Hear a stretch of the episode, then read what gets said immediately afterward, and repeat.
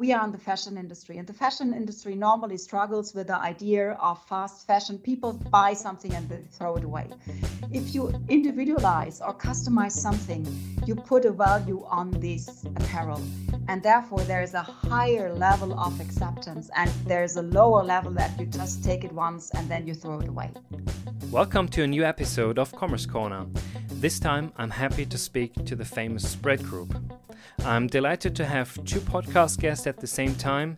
Philip Rooke and Hanne Dinkel both explain us their businesses and help us understand how product individualization works.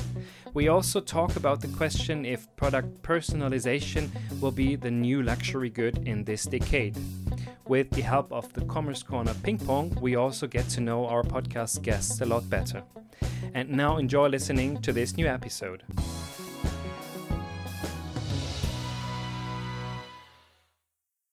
Welcome to a new episode of uh, Commerce Corner. And today I'm, I'm delighted to speak to two persons at the same time from a well known company, I'd say, that is dealing with customization, predominantly in the fashion industry, but also in, in other industries. Um, I'm delighted to introduce you to Philip Rooke, CEO of Spread Group, and Hanne Dinkel, CCDO, which means Chief Customer Delivery Officer at Spread Group. Welcome to Commerce Corner.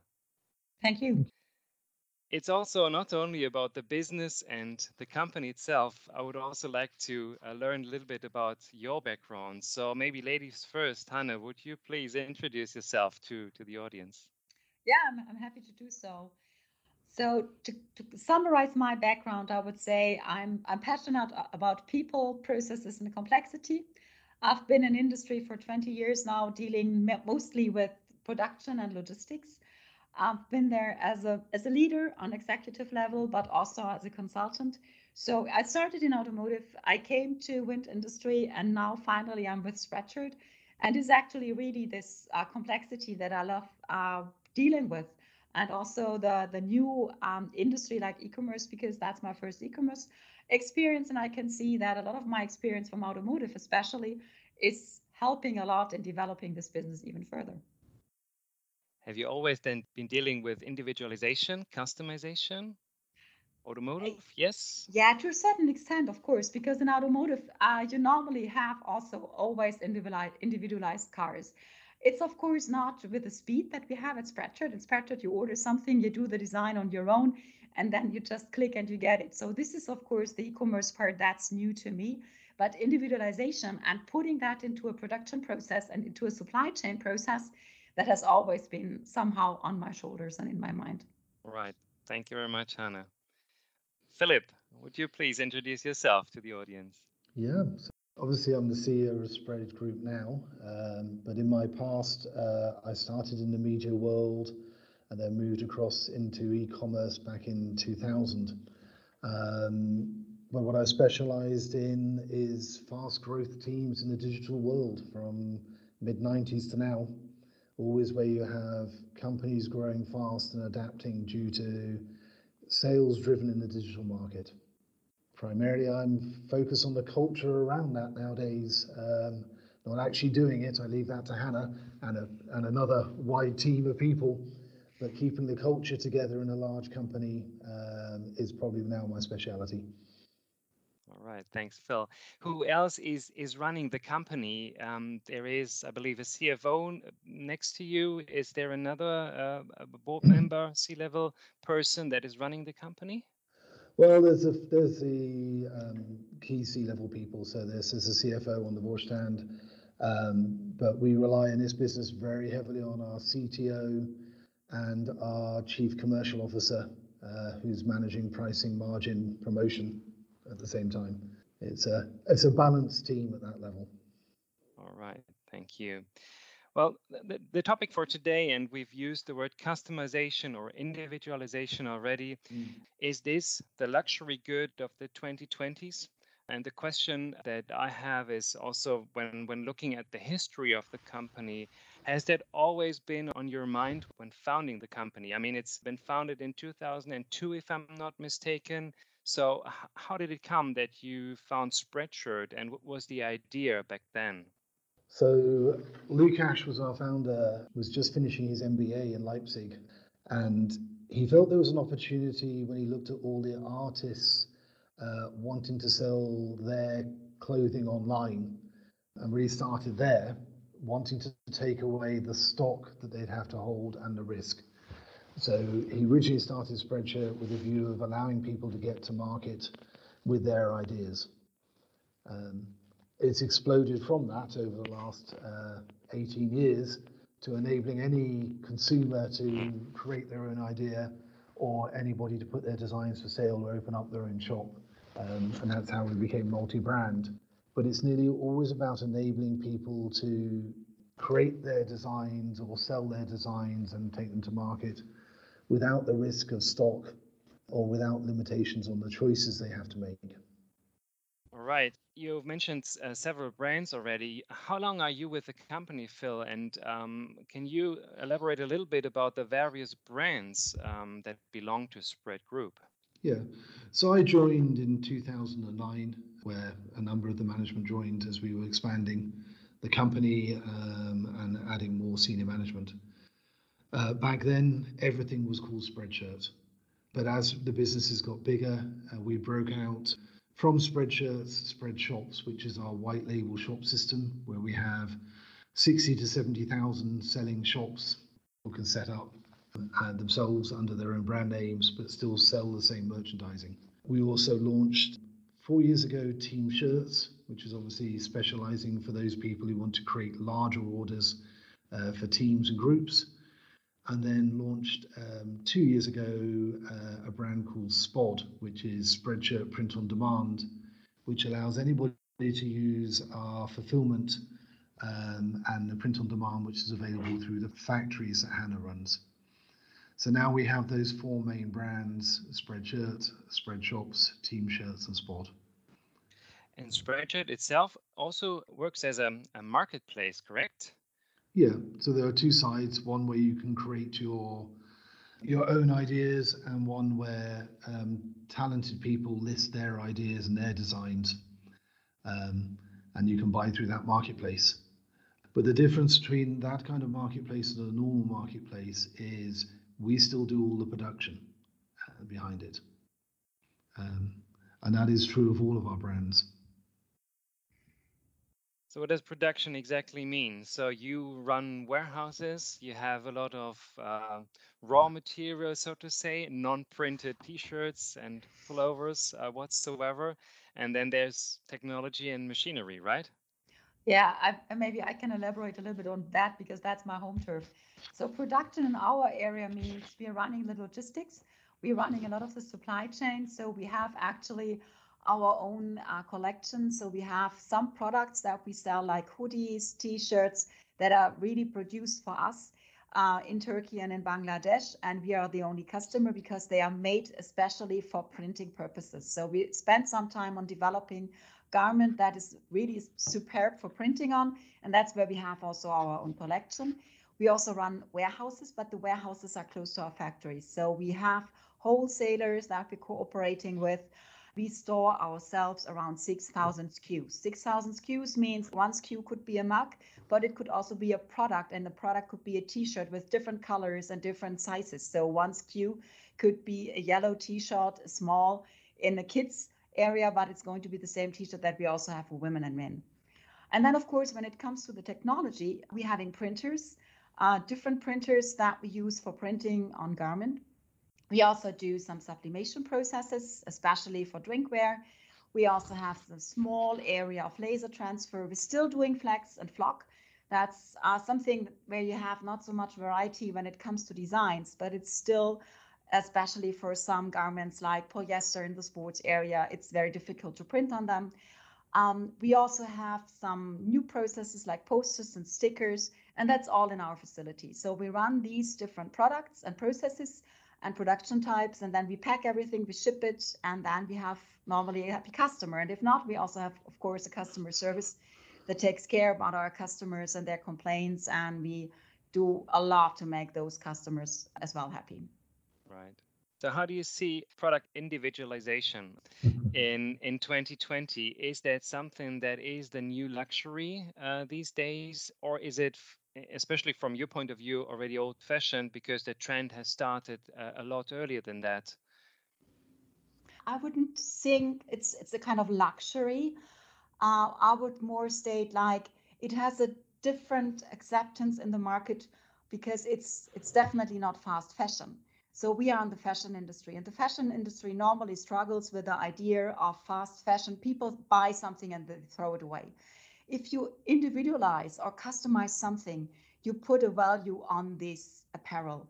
And therefore, there is a higher level of acceptance, and there's a lower level that you just take it once and then you throw it away.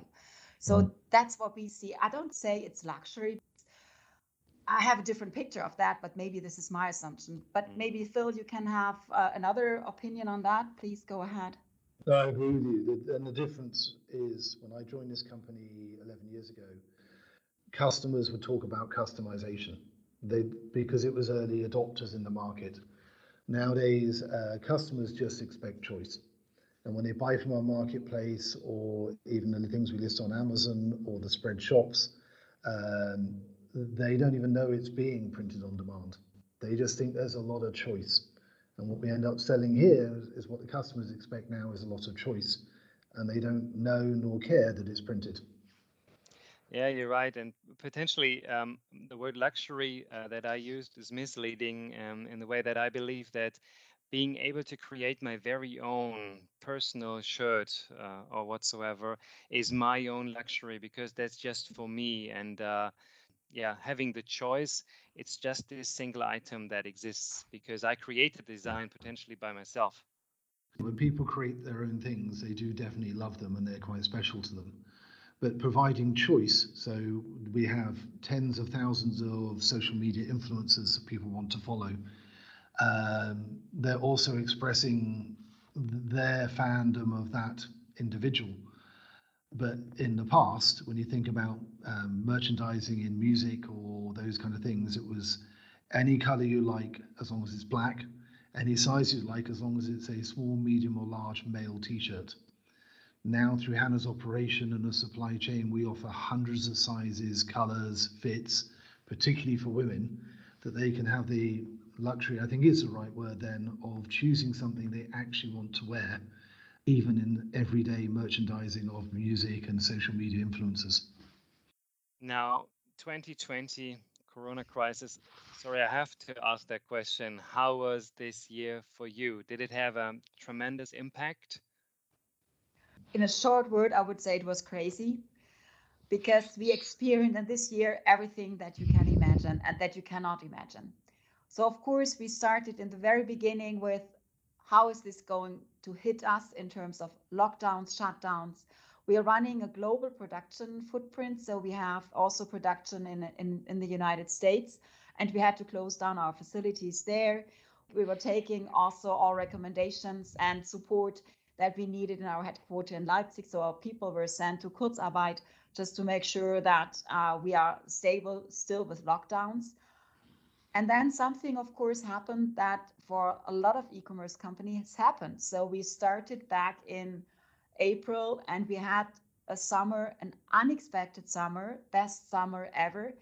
But we also saw a switch in markets. So normally in summertime, we have a lot of large orders. What is a large order in our environment? It's an order that's bigger than 10, 15 items.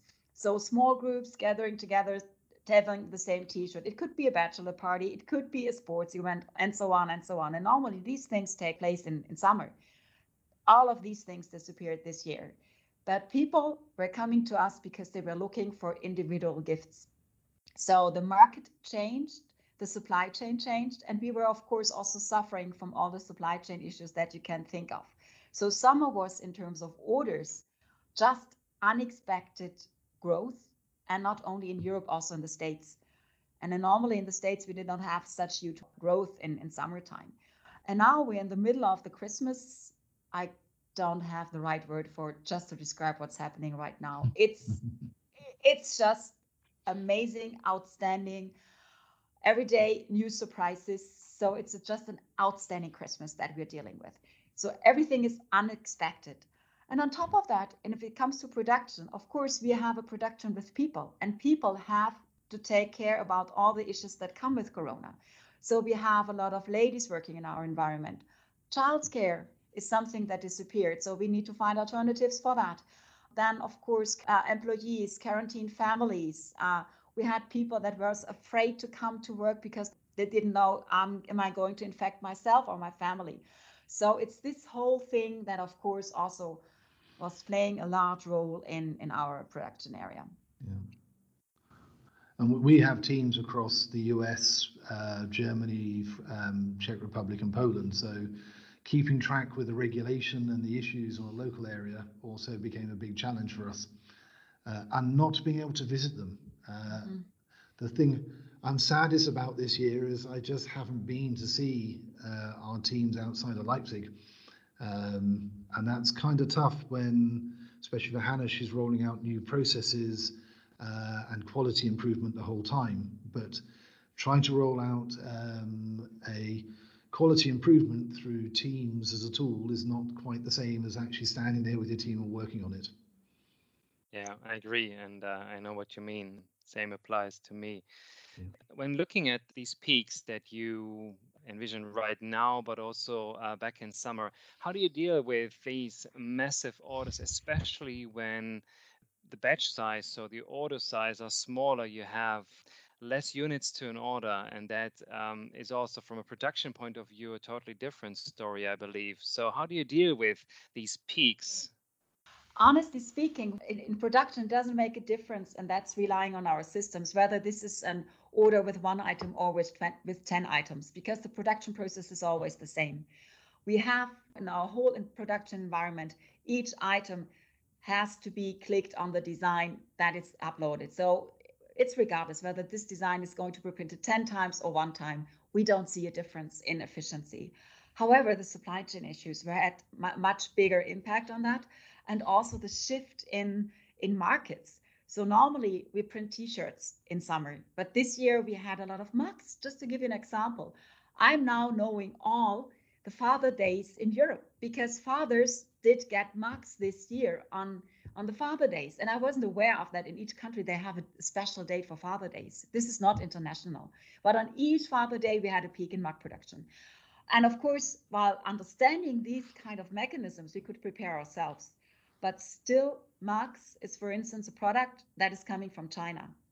And supply chain from China is not predictable at all in these in this year. So we ordered things and they should arrive six weeks after, but some of them haven't arrived until today. So it is this kind of flexibility for my purchasing team to find alternatives all the way down and again and again and again just to make it happen that we have happy customers. So the printing and the production is not the challenge in terms of the level of items. It's more like the complexity that we have there. So many print types we have inside our production and also the mixed orders. People have the tendency not only to order a t-shirt or a mug, they would like to have both and even maybe a sticker. So the complexity is much more important for us to manage. And from the commercial side, uh, we came into Christmas with a 50% up year on year. And normally we'd manage down the Christmas volumes because we know the large orders are not going to come at Christmas or we can take away discounting. But this year, coming with everything at uh, being small orders, we lost that lever this year. So we had much higher volumes than expected, and it was a little bit harder to optimize that to bring it in on at the, right level that Hannah's teams can produce it uh, effectively. Okay, so this is not an issue when the peak hits you. Then um, I believe there is a, a, huge potential, at least in, in my eyes, when looking at the, the second lockdown that we have in, in front of uh, Christmas and throughout the Christmas period um, until the new year. In my eyes, if I look at the stock in the shops on the high streets, I mean, how how the hell will all the fashion brands ever get rid of these? In my view, there's a huge potential for producing um, the, the finished shirt or the mug or whatsoever right in the moment the consumer orders it. So, what is your view on this? Are there any plans moving into the direction of yeah cooperating with brands or or even replacing here and there a brand? Uh, yes, we uh, we have been in discussions with retailers um, where we can help them because actually their customers want a wider choice in designs and colours and fits as well. However, there is some management uh, of expectation on print on demand as to how customers interact with it and persuading some fairly big retailers that it's not about selling print on demand or selling customization, uh, which is their usual first thought. It's much more about selling choice. Has not been easy, and often they prefer to use their own base products for printing, but their own base products are not optimized for printing. Uh, Hana sources from Bangladesh and Turkey products which are highly optimized for printing. Would you say then the, the quality of your products are higher or different or optimized for the way you you need to use them? Um, so what's the difference to the traditional fashion retailers? It is, uh, I think it's optimized for printing and for our purposes. So it is pretty much about the surface of the garment, whether this is good for printing and for the printing technology that we use. And um, most of the, the fashion brands that are out there, they're not made for printing because they are already something that you can wear. And the t-shirts that you see and that you buy also from wholesalers that are normally merchandising products and they have already a different purpose. So starting cooperation with brands is something, of course, as Phil mentioned, that's always something that, that we think of. However, this is a longer journey because it's not only about putting just a simple shirt on the printer, it's about more understanding the needs of the choice in terms of the customer, the end customer, but also understanding how we actually could manage that in terms of quality expectations and so on. Thank you, Hannah. And question to you, Hannah now. Are you ready for our Commerce Corner ping pong? Yeah, I am. Wonderful. Wonderful. Then let's get started. And now, the Commerce Corner Ping Pong, the Q&A we play with every guest. iOS or Android? iOS, definitely. A smartphone or tablet? That's a different one, both, because tablet is good for reading and smartphone is good for doing telephone calls. All right. What time does your alarm clock ring in the morning? Six o'clock. And then what do you read first thing in the morning? First thing in the morning is normally the Süddeutsche app. So it's newspaper. All right. When communicating with your employees, you prefer phone or email? It's a mixture out of phone and chat systems that we have in the company. But email is the last choice because it takes so long and it's very good for communication, but not for really getting into interaction. What should your smartphone be able to do that it cannot do yet? Record my thoughts if I want to. And then, with all the experience you've made in the uh, in your professional life, what was the most relevant lesson learned? You would say. Being careful with finding um, problems for solutions. You know with the huge experience that i have you, i've seen a lot of solutions but every problem needs its own solution and you cannot come with a solution that you've seen in another industry or another company and try to implement that in in another industry. You need to understand the problem and then you can find and develop a new solution right think about you quitting the job that you love i see that uh, tomorrow and you have to do something completely different what would so that be? I'm just saying no. so we need to take that offline. No, honestly speaking, there are two things that I could imagine. It could be either being an art teacher at school because I love art, or it could be uh, being an executive coach and just doing um, coaching on a very high level in, in, in management. Best deal currently on spreadshirt.com best deal stickers, stickers, stickers. All right. And your personal best purchase under the value of 100 euros? What was that? With Spreadshirt or somewhere else? In general. Shoes. All right. Do you have a skill, a special one that uh, not everybody knows about? It's actually my favor for art. So I'm still painting and doing video installations. What's your favorite app you have on your iPhone? That's my Garmin Connect app because that helps me to keep myself in movement and fit and doing sport on regular basis. All right, last question. Uh, I believe you have a lot of tasks on your agenda every day. So, how do you manage your to dos? Is there a tool or a methodology or anything that helps you cope with the work? Yeah, a very simple and analog one. I write post its for each task, and then I can actually throw them away when I'm done. And I like this process of throwing away my post its. So, real yellow post its on the yeah. back of uh, yeah, uh, yeah on office? a notebook or in my in my office. So that's what I normally do. All right. Thank you very much, Hannah, for, for the questions and answers. And now, back to the interview. Well, coming back to the, the, competitive landscape out there, I'm curious to know who else is competing with you, um, if there is anyone coming close to, to what you can offer. How does it look like?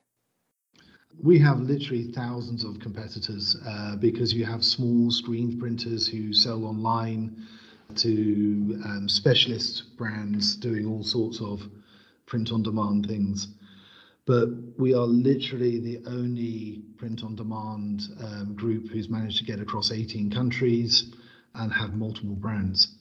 And even then, when I look at majority of our US competitors who are large, we are the only people who do a majority of the fulfillment to maintain the quality. And that makes us stand out from the rest. Okay, understand. Can you give us a bit of an insight into the size of the company? So you said 18 countries. How many people work for the spread group and where is your offering available? So we are in, let's start backwards, Canada, Australia, US and then 15 European countries, including uh, Switzerland. So, but the main premium EU countries, mostly in the west of the EU. And as a scale, well, uh, we have about 900 permanent members of staff, half of whom work in the manufacturing factories, half of whom work in the head office, which includes our internal customer service and then our engineering and marketing teams uh, with our head office in Leipzig. And roughly this year we'll do, I think it's close to 6 million items that we will print individually. Right. So what would you call your USPs? What what makes you stand out from the crowd or special? Is it quality? Is it flexibility? Is it I don't know. Uh, yeah, choice and quality. We give you a choice of brands you can interact with depending on your customer need. Uh, we've got the widest choice in apparel, and then it's the drive to make certain that our quality is ahead of other people and very close to what you'd get in a retail shop.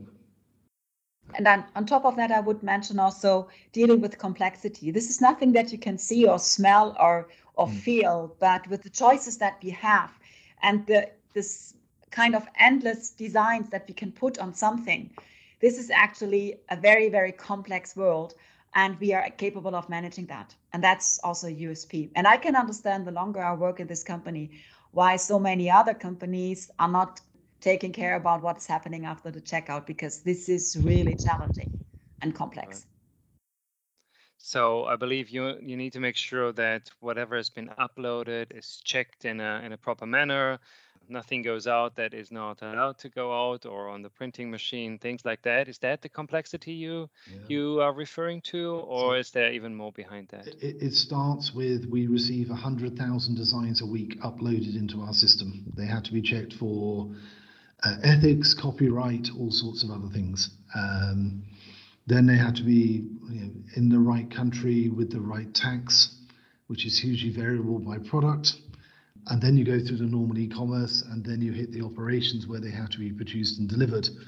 But that's quite a lot of chain of events. I would always describe spreadshirt as um, a company where 10,000 things could go wrong on a good day was and when only 100 do. And managing that and making certain that major things don't go wrong is highly complex.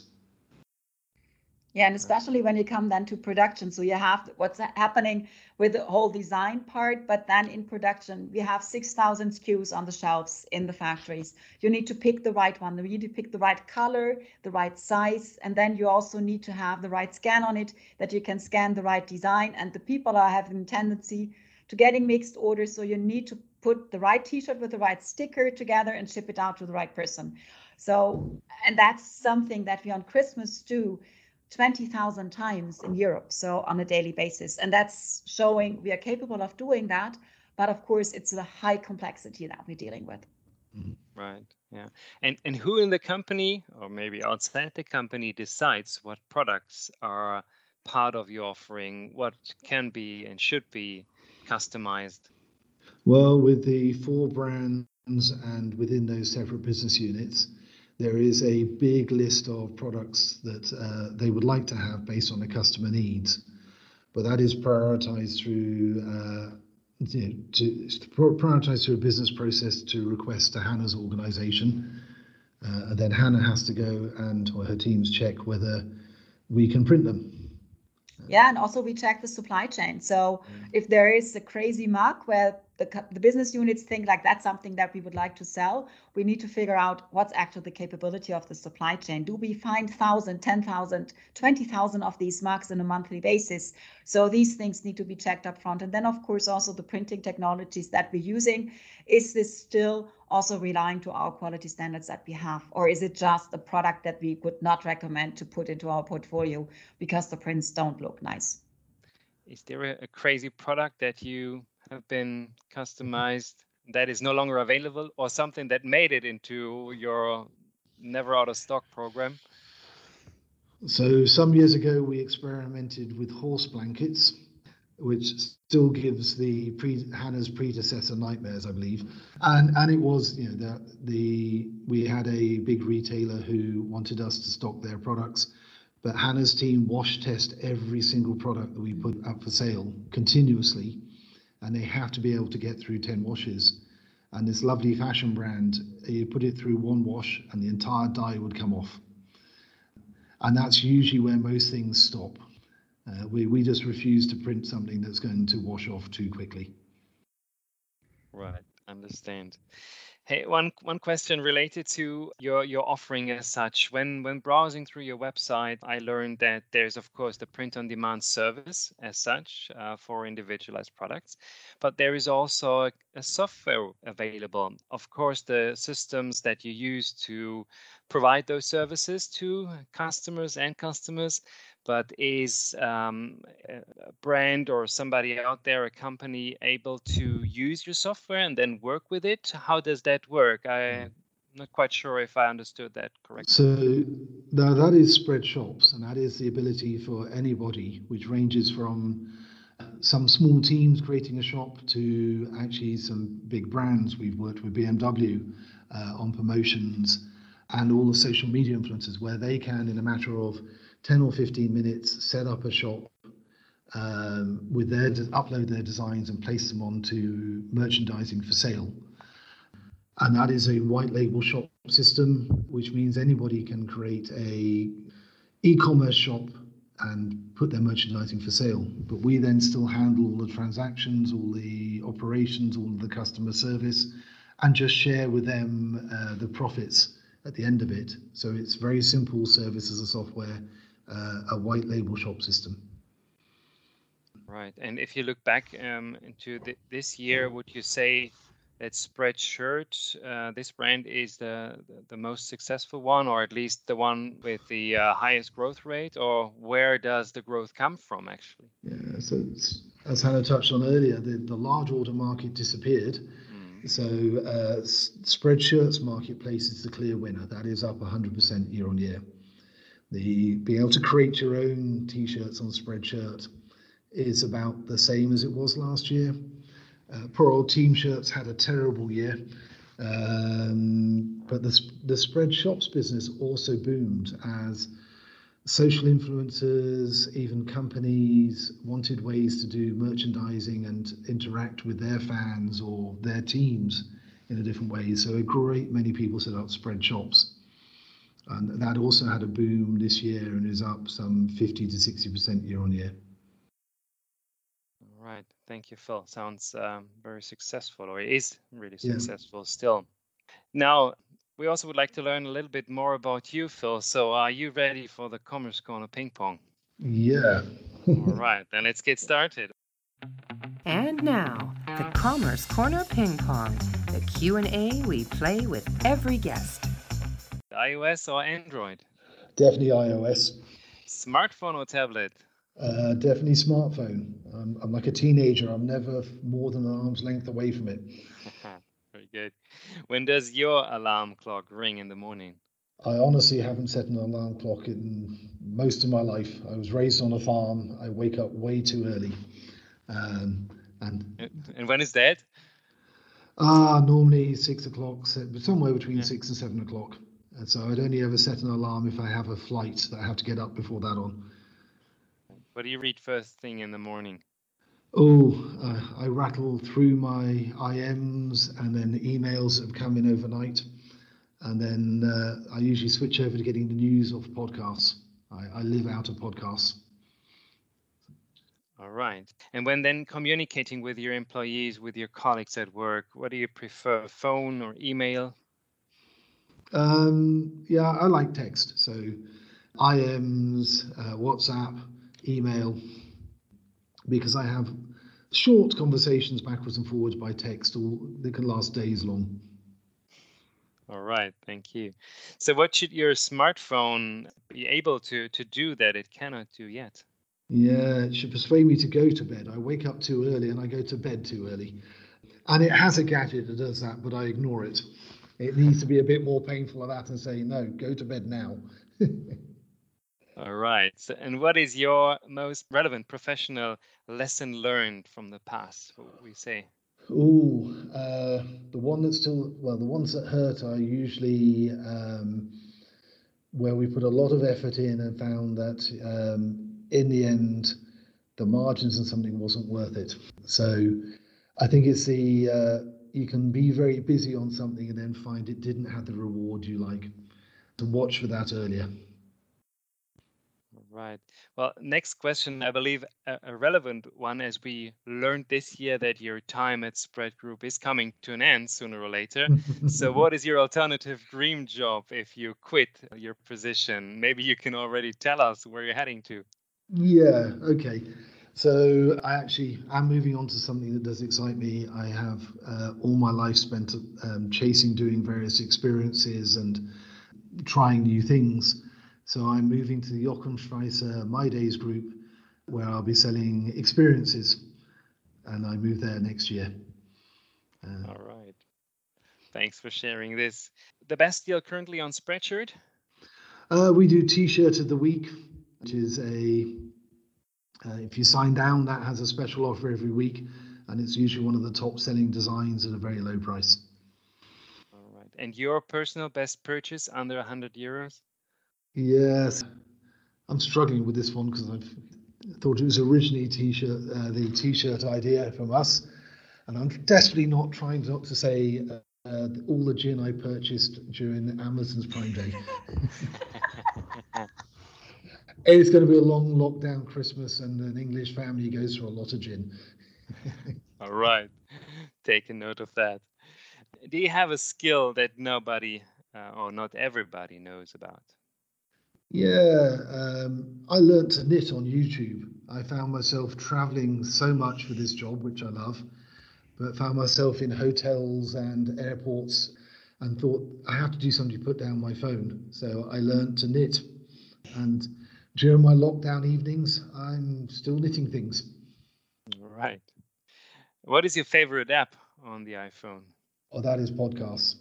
I get all my news, so much entertainment through the standard iPhone podcast app. All right. And now, last question.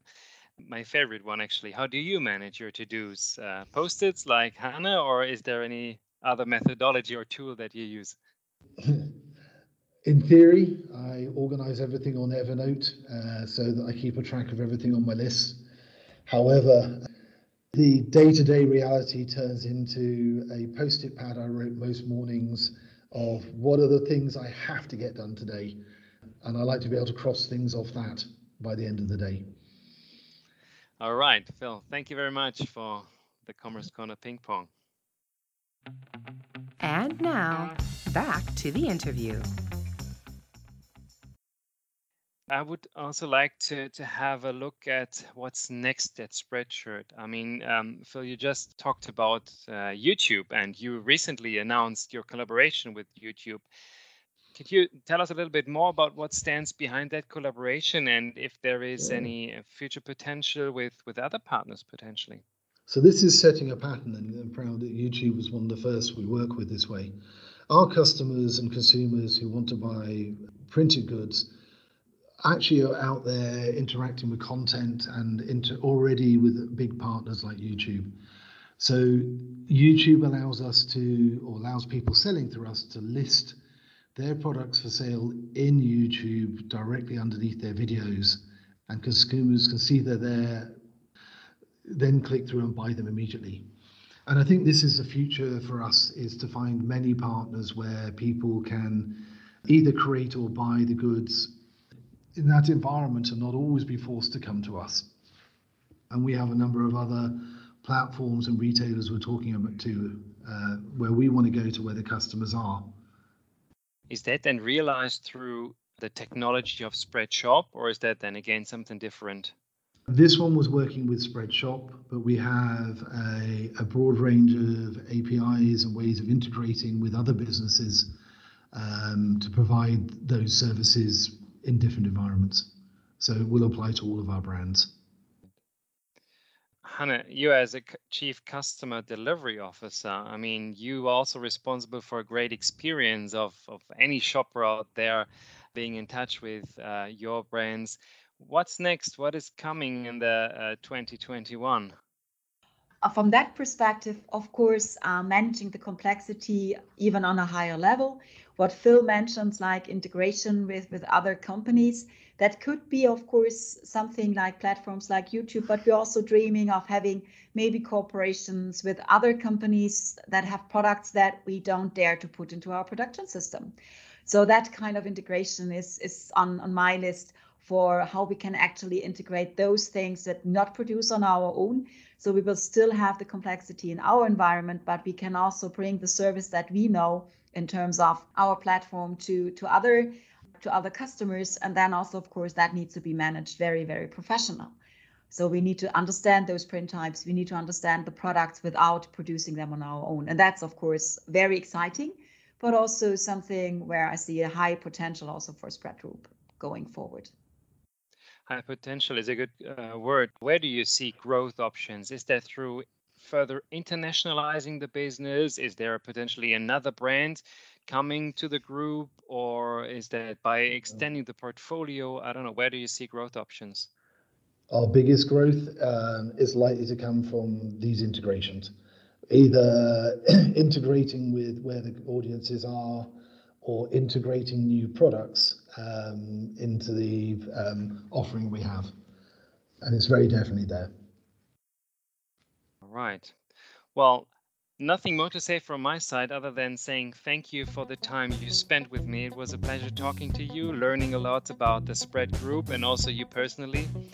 Um, I wish you best of luck for your future undertakings. So uh, for you, Phil, of course, when endeavoring new ventures, uh, and Hannah to to uh, further grow the business with uh, all the elements you just mentioned. So thanks again for the time spent uh, with me today, and um, okay. I say goodbye. Thank you. Thank you. Thank you. Bye. Bye. Bye.